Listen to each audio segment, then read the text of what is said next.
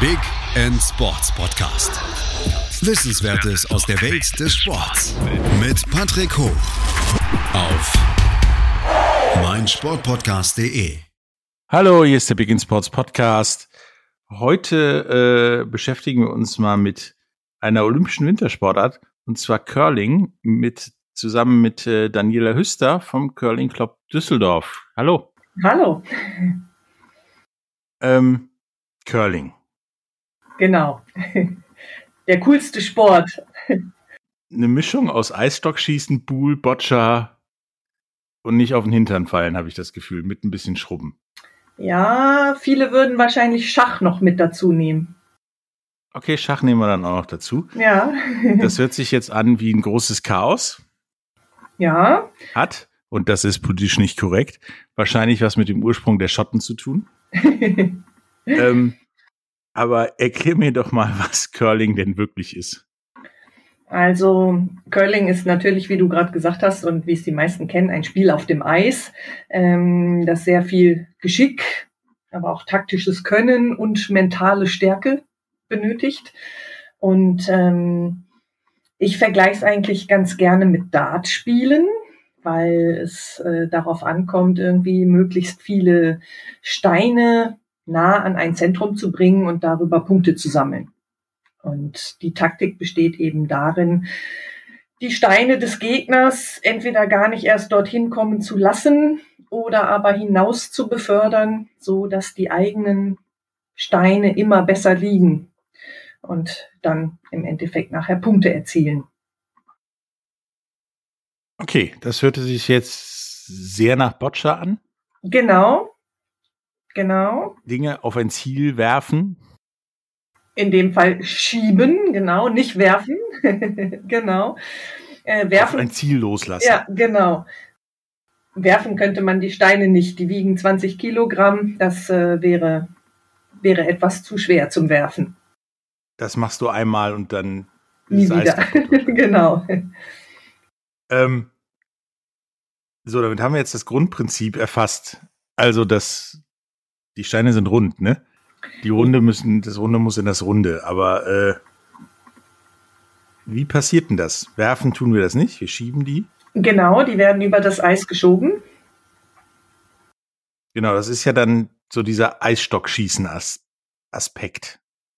Ja, beim Eisstockschießen ist es tatsächlich fast schon eher etwas mehr Werfen. Da wird äh, dieser Stock geschwungen und dann ähnlich wie beim Kegeln vorsichtig auf das Eis hinuntergelassen, aber doch irgendwie geworfen. Bei uns befindet sich der Stein die ganze Zeit auf dem Eis.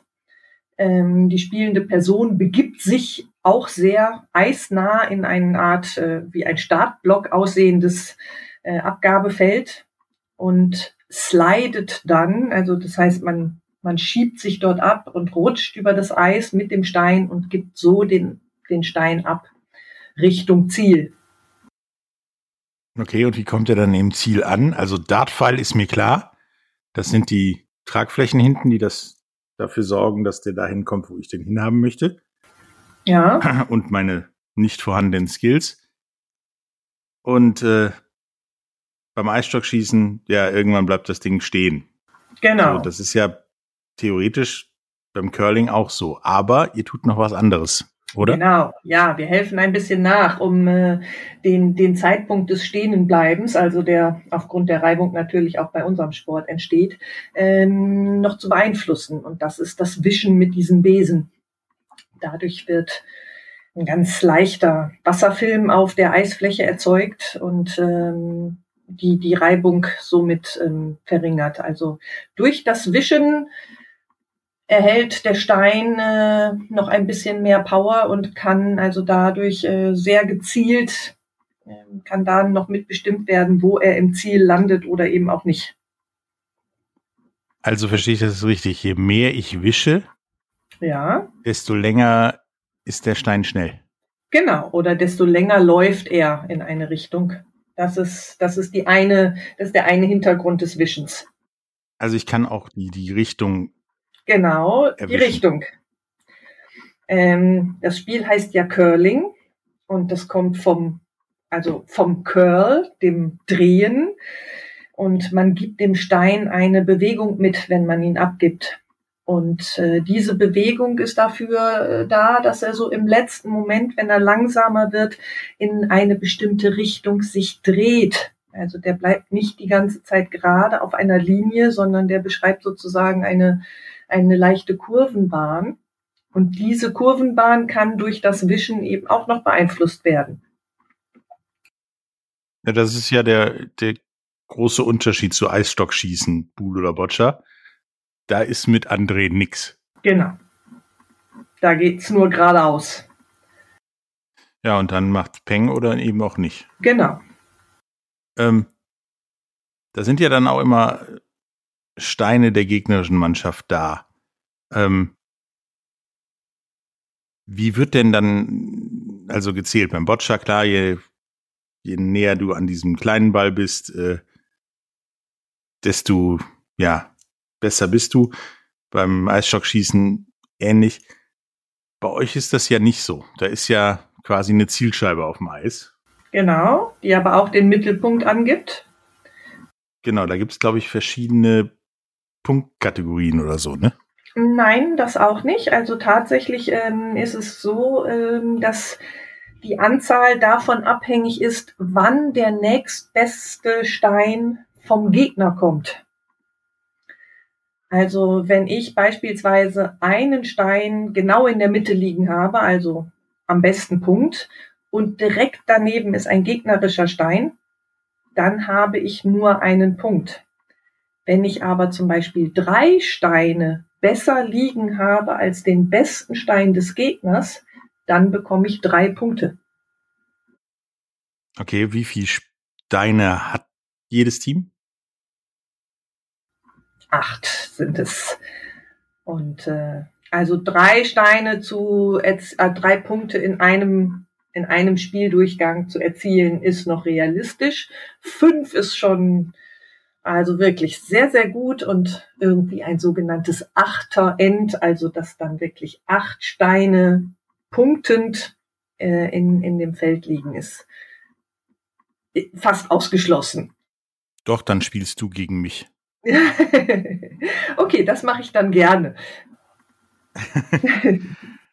ähm, also ist das ja wirklich um einiges taktischer als der Rest, den wir so kennen. Ja, würde ich so sagen. Nun kannst du ja nicht den Stein schieben, gleichzeitig dir die Steine aus der Nähe angucken und schrubben. Wie viel Leute sind denn in so einem Curling-Team? Also ein Team besteht aus äh, vier Personen, klassisch. Es gibt auch mittlerweile andere Abweichungen vom, vom diesem in Anführungsstrichen normalen Curling, wie, wie es ursprünglich stattgefunden hat. Aber in dem Team sind dann vier Personen. Das ist der eine, der sozusagen ähm, der Chef der Mannschaft ist, der Skip. Der steht hinten in der Zielscheibe mit drin sozusagen und ähm, gibt den anderen Personen per Handzeichen und auch lautstark an, was sie für einen Stein abgeben sollen. Also was für ein Spielstein jetzt gespielt wird. Und dann ist da derjenige, der diesen Stein spielt. Und die zwei anderen sind in dem Moment dann, sobald es abgegeben ist, für das Wischen zuständig. Also bei welchem Stein gespielt wird, meinst du, wo das Ding hin soll? Genau, genau. Genau, also ähm, ob, ob der jetzt, äh, ob das ein kurzer Stein werden soll oder ein langer, ob der einen anderen Stein hinauskatapultieren soll oder äh, das sind eben so die Sachen, die dann der Skip, also der, der Boss, der da hinten steht, äh, anzeigt, damit eben nicht jedes Teammitglied immer dorthin muss, um sich das, den aktuellen Spielstand anzusehen und ne, wie sieht's aus und, und was ist sinnvoll, welcher Stein muss jetzt wohin, das macht dann eben der Skip. Und die, die vier, bleiben die immer gleich oder wechseln die durch? Hm, es wird gewechselt. Jeder Spieler hat zwei Steine, die er spielt. Ist dann nach den acht Steinen Schluss? Das ist dann ein erstes End, nennt sich das, ein erster Durchgang. Und ein gesamtes Spiel ist ähm, naja, je nachdem, wo und wie man spielt, ähm, bestehend aus äh, acht Ends. Ich glaube, olympisch sind es zehn Ends, die gespielt werden. Ja, meine ich auch im Kopf zu haben mit zehn. Bevor dann entschieden ist, wer gewonnen hat. Genau, und da gibt es noch so eine Art Tiebreak, was ich noch nicht verstanden habe. Ja, das ist auch nicht ganz so einfach. Also ne, das ähm, ist natürlich, wenn äh, wenn es nachher womöglich ein Unentschieden gibt, dann müssen natürlich, dann muss noch ein End hinten dran gehängt werden. Ja. Ähm, nun, wie wir wie gemerkt haben, Curling kommt aus Schottland. Also tut mir leid, aber auf eine Idee mit Besen, Steinen auf Eis Boccia zu spielen oder Darts zu spielen. Auf so eine Idee kommen nur Schotten. Deswegen wird das ja dann auch nach Kanada importiert und die sind ja jetzt so zusammen mit den Briten, glaube ich, die Top-Nation. Ja, die Schweizer gehören auch noch mit dazu und dann auch sehr schnell gefolgt tatsächlich von so äh, Ländern wie Japan. Also ähm, da sind doch durchaus so, äh, also Deutschland ist da erstmal nicht zu finden sagen wir so, das mit Japan ist so ein Thema für sich. Das haben wir in anderen Sportarten komischerweise auch, dass die da sehr gut sind, wie Rugby oder so. Ähm, deswegen äh, machen wir jetzt mal kurz eine Pause und danach wollen wir da mal darüber reden, äh, wie es denn mit Curling in Deutschland aussieht, im Gegensatz zu Kanada, Schweiz, Japan, Großbritannien. Bis gleich. Wie baut man eine harmonische Beziehung zu seinem Hund auf? Puh, gar nicht so leicht. Und deshalb frage ich nach, wie es anderen Hundeeltern gelingt, beziehungsweise wie die daran arbeiten. Bei Iswas Dog reden wir dann drüber. Alle 14 Tage neu mit mir, Malte Asmus und unserer Expertin für eine harmonische Mensch-Hund-Beziehung, Melanie Lippisch. Iswas Dog mit Malte Asmus. Überall, wo es Podcasts gibt. Hallo, da sind wir wieder äh, mit Daniela Hüster vom Curling Club Düsseldorf und reden über Curling. Wir haben gerade schon angefangen, darüber zu reden, wie es ja um Curling in Deutschland steht und haben festgestellt, dass eine ganze Menge Nationen, halt Briten, Schrägstrich Schottland, Kanada, USA, Japan, Schweiz, vor Deutschland existieren im, im Curling. Ähm, wie steht's denn so um Curling in Deutschland? Ist das so wie ja beim Eisstockschießen so eine Hobbynummer, die man mal im Winterurlaub bei einem Glühwein macht? Oder eher schon was professioneller, so wie Buhl oder Boccia? Na, das ist jetzt äh, tatsächlich recht schwer zu beantworten. Ähm, tatsächlich ist es so, äh, dass wenn ich davon erzähle, dass ich zum Curling-Training gehe, häufig ähm, ja so eine Antwort bekomme wie, ah ja, ja, Training ist doch nur Saufen. Und dann wird sehr schnell klar, dass äh, da Curling und Eisstockschießen irgendwie äh, vermischt werden und dieser Gaudi auf dem Weihnachtsmarkt irgendwie da so ein paar Eisstöcke durch die Gegend zu schießen, eben mit diesem Sport. Also sehr viele Menschen kennen, wenn überhaupt, Curling so ähm, über Olympia. Ach ja, habe ich mal gesehen. Oh, spannend, interessant. Aber wie geht denn das? Und ist es das gleiche wie Eisstockschießen? Also ähm, es ist schon eher ich, ich kenne erst äh, Menschen, andere, andere Curler und Curlerinnen, ähm, seitdem ich damit angefangen habe. Vorher war das für mich auch eine Sportart, hatte ich nie so richtig von gehört. Ja, das mit Olympia ist ein gutes Stichwort. Denn Curling hat mir tatsächlich 1998 das Wintersemester gerettet. Mhm. Ähm, denn da waren ja die Olympischen Winterspiele in Nagano. Und alle, die sich dran erinnern können, die waren ein bisschen chaotisch. Es hat überall geschneit. Alles mögliche an Events ist ausgefallen. Im Fernsehen konnte man also kein Snowboard fahren, Alpin oder sowas zeigen. Dementsprechend, anstatt Snowboard zu gucken, vorm ins Bett gehen, gab's Curling. Beim ersten Mal habe ich gedacht, was soll das? Hab mir das eine halbe Stunde angeguckt. Daraus wurde eine Stunde. Dadurch wurden zwei. Und am Ende des Tages war Curling vorbei und Eishockey fing an. Ähm, in der nächsten Nacht habe ich dann angefangen, Hausarbeiten zu schreiben, während ich Curling geguckt habe, weil ich Curling so faszinierend fand. Und seitdem halt auch jedes Mal bei Olympischen Spielen mir definitiv Curling angucke. Und ich glaube halt auch eine ganze Menge Leute, wie du sagtest, beim Curling jetzt mehr verstehen als Eisschießen. Habt ihr das auch mitbekommen?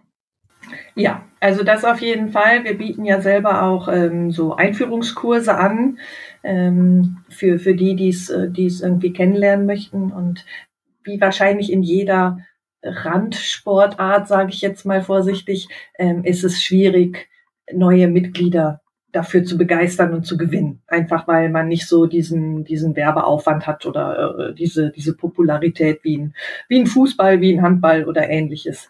Und als dann aber jetzt äh, kürzlich ja auch das wieder in den, in äh, den Olympischen Winterspielen zu sehen war und zum Teil ja auch wohl zu Uhrzeiten, die nicht mitten in der Nacht waren, äh, da hat man doch gemerkt, dass da ein paar mehr Anfragen kamen. Äh, ach, können wir das bei Ihnen mal ausprobieren? Und äh, ja, also da wurde es dann etwas präsenter. Ja, da könnte man als Curler auf äh, schlechtes Wetter bei Olympischen Winterspielen hoffen, damit äh, es Curling im Fenster Fernsehen gibt. Ja. Ja, weil Snowboarden ist ja bei Schneesturm nicht. Das stimmt. Ähm, nun sagtest du ja, es gibt die Top-Nation im Curling. In Deutschland ist Curling eher so ein ja, Randsportart, wie du sagtest, wie wir seit neuestem sagen, Insider-Sportart. Ja, okay. Weil sich das so viel trendier anhört. Ja. Ähm, wie viel Inside ist Curling denn? Und wie ist Curling denn überhaupt organisiert in Deutschland? Also es gibt natürlich einen äh, Weltverband des Curling, da ähm, World Curling Federation. Darin sind auch sehr viele Clubs äh, organisiert. Ähm, also ja, ne, ähm, da, daher stammen auch die Zahlen. Also ob jetzt etwas ähm, Ne, also äh, in welcher Rangliste jetzt Deutschland zum Beispiel steht. Diese Zahlen kommen äh, über die offiziell dem World, der World Curling Federation angemeldeten Personen sozusagen. Unser Club ist dort nicht vertreten, wir sind da nicht mit angemeldet, äh, deswegen zählen wir offiziell jetzt nicht mit. Ja, also so wird es wahrscheinlich dann auch ein paar andere Clubs geben. Ansonsten sind die in Vereinen organisiert. Manche haben eigene Eishallen äh, wo dann wirklich nur Curling gespielt wird. Andere, so wie bei uns, äh, müssen sich mit Schlittschuh, Eishockey-Eis begnügen und da auf, auf den etwas widrigeren Verhältnissen dann Curling spielen. Okay, also ist ähm, Curling tatsächlich so ein Ding wie viele anderen Sportarten. Ihr müsst euch mit Eishockey arrangieren anstatt Fußball. Und dann hast du halt ein Curlingfeld auf einem Eishockeyfeld. Genau. Okay. Ähm, nun seid ihr ja dort, Düssel äh, Düsseldorfer Curling Club ist Deutschlands ältester Curling Club. Genau, 1966 gegründet. Genau. Warum seid ihr zum Beispiel dann nicht bei der Federation gelistet? Hm, also äh, das ist etwas, das äh, müsste mit dem, mit dem Vorstand genauer aufgedröselt werden. Ehrlich gesagt, ich, es, ich weiß es nicht ganz genau und ich glaube, da habe ich auch nicht ähm, die nötigen Hintergrundinformationen, um das ähm, in, in kurzen Sätzen aufzudröseln. Wahrscheinlich das gleiche Problem wie bei vielen anderen Sportarten, dass äh, der eine da mit dem anderen wieder irgendein Problem hat und das wieder nicht funktioniert. Ja, und dann wahrscheinlich und dann, glaube ich, noch gekoppelt mit ein bisschen Geld. So, ne, also. Kommt dann meistens noch dazu. Ja. Das ist halt so ein, leider Gottes, so ein Insider-Sport-Problem, dass immer irgendjemand plötzlich eine andere Meinung hat und der dann drei Leute mehr kennt, die dann sowas machen. Aber wir kommen jetzt zu Olympia. Ja. Ähm, das ist ja demnächst in China. Heißt, können uns wieder nächtelang Curling angucken. Sehr schön, ja. uns Semester retten, indem wir Hausarbeiten schreiben. Ähm, Wie sehen denn da die deutschen Chancen aus? Bei den letzten Olympischen Spielen, weiß ich, äh, war auch die Teilnahme nicht so groß, also nicht so viele Curling-Teams am Start. Wie sieht das denn diesmal aus? Ich muss gestehen, ich spiele es lieber, als dass ich es schaue. Und dementsprechend, ich schaue es natürlich auch gerne, aber ich bin äh, gar nicht so bewandert in den einzelnen Teams, die es gibt und welche Chancen die haben.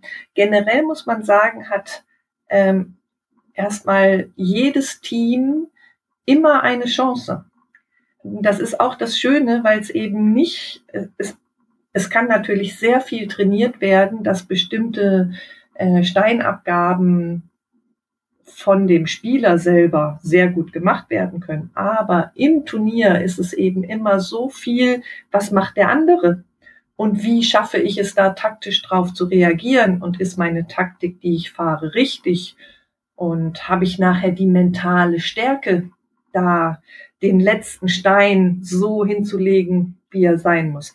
Also da hängt es immer sehr viel davon ab, ähm, nicht nur ne, der Gesundheitszustand der einzelnen Teammitglieder, sondern eben auch so äh, die ganze die ganze Verfassung. Von daher sehe ich das immer so. Jedes Team hat eine Chance und selbst äh, ähm, keine Ahnung eine, eine Region wie Andorra könnte gewinnen. Aber ähm, ja, ich äh, glaube, für Olympia muss man sich im Vorfeld eben auch schon qualifiziert haben. Man kann sich da nicht einfach nur anmelden und sagen, ich möchte da gerne mitspielen. Und, ähm, das Aber theoretisch ist möglich, dass du und ich ein Team machen mit noch zwei anderen. Ja. Ähm, und uns relativ schnell die Ränge hocharbeiten bis zur Olympia-Qualifikation. Naja, da du vorhin schon gesagt hast, dass ich dich äh, 8 zu 0 schlagen könnte, ist das mit dem relativ schnell so eine Sache. Denn leider ist Curling ja auch ein Saisonsport. Das heißt, wir haben, wenn überhaupt, so gerade von September bis April vielleicht äh, Eis zur Verfügung ähm, und die Möglichkeit zu trainieren. Aber ja, prinzipiell ist es möglich, ein äh, Team auf die Beine zu stellen und ähm, darauf hinzuarbeiten, zur Olympia zu kommen. Also könnten wir auch äh, nicht nur Bob Jamaika, sondern auch Curling Jamaika sehen. Ja, genau das äh, wäre machbar. Wenn die dann noch versuchen würden, eine Senioren-Frauenmannschaft auf die Beine zu stellen, dann sind die Chancen vielleicht sogar noch etwas höher. Okay, liebe jamaikanische Wintersportföderation, äh, ich möchte Jamaikaner beim Curling sehen. Bob hatten wir jetzt. Curling, das nächste Ding. Gibt auch einen super Film wahrscheinlich. Man kann tatsächlich nachlesen, äh, bei uns im Verein sind äh, einige äh, griechische Mitbürger, die schon seit, äh, glaube fast Beginn an äh, des Curling Clubs mit dabei sind. Und die Griechen haben es tatsächlich mal geschafft, eine Nationalmannschaft aufzustellen und ähm, so dann tatsächlich äh, in, in äh, Olympische Spiele mit hineinzuschnuppern und zu kommen oder kurz davor zu stehen. Also Jamaika? Ja. Ja, klingt nach einem Plan. Genau. Ähm, jetzt ist halt die Frage, wenn ich, vielleicht nicht, wie du festgestellt hast, ähm, mich für talentiert halte, um Curling zu spielen. Ähm, wie kriege ich denn meine Kuh aufs Eis? Das ist relativ einfach. Also ich sag mal, ähm, je nachdem, äh, wo du wohnst, schaust du dann äh, im Internet nach Curling in meiner Stadt, sag ich mal, und wirst da sicherlich fündig. Also wie gesagt, wir sind in Düsseldorf, ein äh, weiterer Club ist in Köln, Hamburg und Berlin haben natürlich mehrere.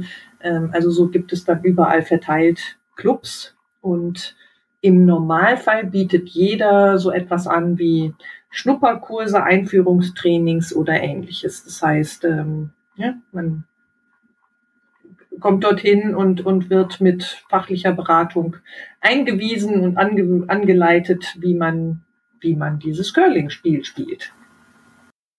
Ist es denn kompliziert, das zu erlernen? Oder habe ich doch tatsächlich gar keine Chance? kompliziert oder gar keine Chance. Also nein, ähm, du hast sicherlich eine Chance, wenn du nicht völlig unsportlich und unbeweglich bist. Okay, also vielleicht äh, muss ich das mit Jamaika mal klären. Genau. Und dann kommt ihr zu uns und wir zeigen euch, wie es geht. Ja, bringe ich äh, meine grün, schwarz, gelben Trainingsanzüge mit und dann machen wir das. Das hört sich nach einem Deal an. Ja. Ähm, bevor wir jetzt zum Ende kommen, hast du noch unseren Zuhörern irgendwas zu sagen zum Thema Curling? Habe ich den Zuhörern was zum Thema Curling zu sagen. Also ähm, ja, ich möchte, ich möchte sagen, es ist aus meiner Sicht äh, der coolste Sport der Welt.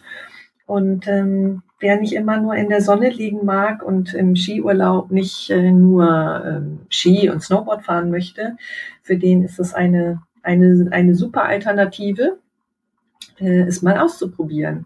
Also für mich ist es, äh, ich habe äh, daraufhin mein Snowboard an den Nagel gehängt und ich fahre jetzt nur noch in den Winterurlaub, um dort diverse Curling-Turniere mitzuspielen.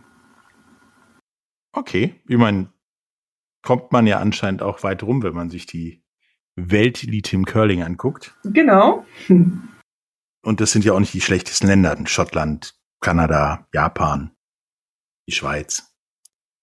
Da kann man schon mal Urlaub machen. Äh, hat mir sich sehr gefreut, Daniela. Gerne. Mit dir über Curling zu reden. Eine Sportart, die mir ja selber auch seit dem Studium am Herzen liegt. Ähm, und ich hoffe, dass wir auch ein paar andere Leute dazu begeistert haben, sich äh, jetzt in Peking die Nächte mit Curling um die Ohren zu schlagen. Ja, und ich würde mich natürlich umso mehr freuen, wenn die sich nicht nur die Nächte um die Ohren schlagen, sondern vielleicht auch mal bei uns vorbeischauen. Ja, genau. Also den Link zu eurem Club und wie man da hinkommt und so weiter äh, gibt in den Shownotes. Und äh, dann schlagt euch nicht nur eure Nächte vorm Fernseher um die Ohren, sondern auch eure Tage in Düsseldorf beim Curling. Super. Ähm, wie gesagt, hat mir Spaß gemacht. Bis zum nächsten Mal. Ja, danke Tschüss. fürs Gespräch. Tschüss. Dir hat dieser Podcast gefallen? Dann klicke jetzt auf Abonnieren und empfehle ihn weiter. Bleib immer auf dem Laufenden und folge uns bei Twitter, Instagram und Facebook. Mehr Podcasts aus der weiten Welt des Sports findest du auf meinsportpodcast.de.